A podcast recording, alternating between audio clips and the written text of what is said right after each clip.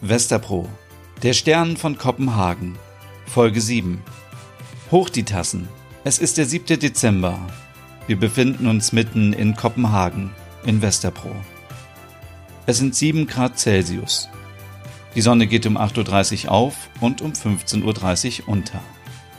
Ein normaler Wintertag in der dänischen Hauptstadt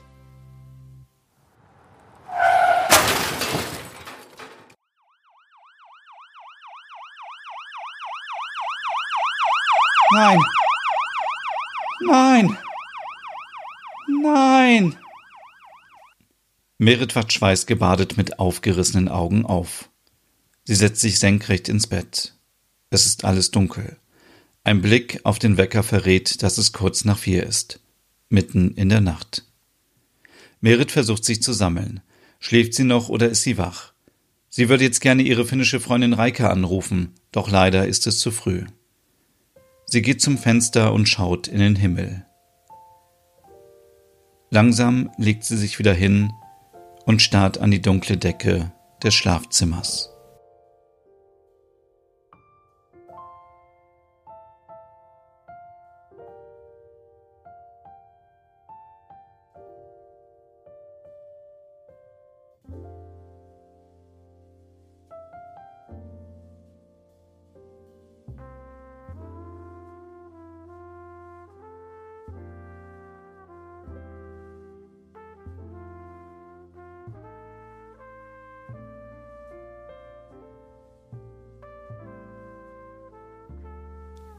Sechs Stunden später.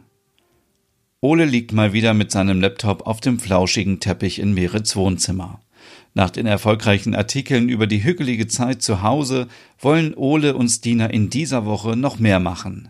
Sie wollen spannende Themen finden, die die Lesenden ermutigen sollen, etwas Neues auszuprobieren im Leben und an sich selbst zu glauben.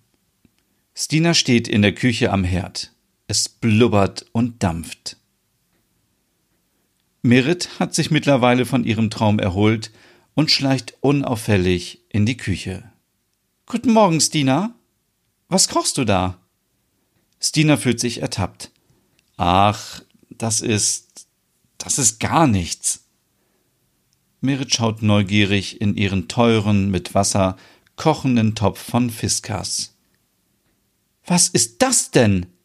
Das ist meine Menstruationstasse. Merit stockt der Atem. Das ist deine Menstruationstasse? Das ist nicht das, was ich denke, oder? Was denkst du denn, Merit? Naja, also, äh, äh, wie soll ich sagen? Das, das ist nicht dein Ernst, oder? Steckt dieses Teil in dir? Hm, ja, stammelt Stina. Und jetzt ist diese Tasse in meinem teuren Kochtopf? Das kann ja wohl nicht wahr sein, schreit Merit. Ole kommt in die Küche gestürzt. Was ist denn hier los? Ist jemand gestorben? Noch ist niemand gestorben, aber Stina kocht gerade ihre Menstruationstasse in meinem Topf aus. Deine was?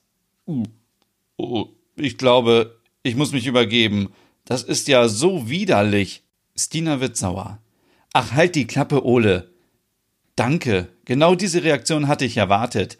Ich möchte dich mal erleben, wenn du eine Frau wärst und deine Periode bekommst. Möchtest du auf anderen Toiletten paar Mal am Tag deine Tampons wechseln? Nein.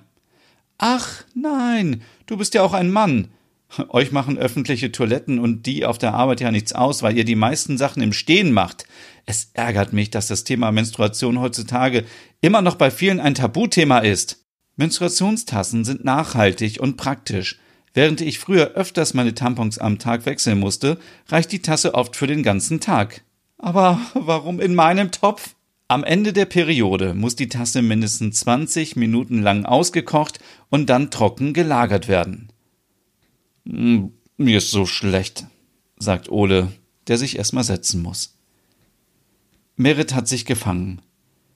Ich äh, wollte dich nicht anschreien, Stina. Ich hatte eine fürchterliche Nacht.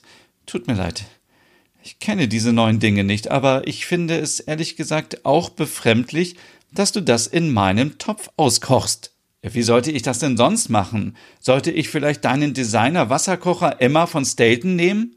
Merit bewegt sich langsam zur Arbeitsfläche und schiebt ihren Wasserkocher unauffällig zur Seite und versucht Stina abzulenken. Wie funktioniert das jetzt genau mit der Tasse? Also, diese Tasse kannst du dir in vielen Geschäften oder online kaufen. Der Preis liegt bei 150 Kronen, also ungefähr 20 Euro. Vor der ersten Nutzung solltest du sie desinfizieren, mit milder Seife waschen oder auskochen. Saubere Hände sind immer wichtig. Oben am Rand sind Luftlöcher, die frei sein sollten. Viele fixieren die Tasse mit einem Schneebesen im Topf. Mit einem Schneebesen? Äh, wo ist meiner? Keine Sorge, Merit, dieser Topf ist groß genug mit genügend Wasser drin. Puh, da bin ich ja beruhigt. Vor der Periode solltest du die Tasse fünf Minuten lang auskochen, nur um auf Nummer sicher zu gehen. Während der Periode musst du die Tasse täglich reinigen mit kaltem Wasser und mit milder Seife. Nach der Periode dann wieder 20 Minuten auskochen. Und bloß nicht in die Geschirrspülmaschine. Ole geht aus der Küche. Ich glaube, ich muss mich jetzt echt übergeben.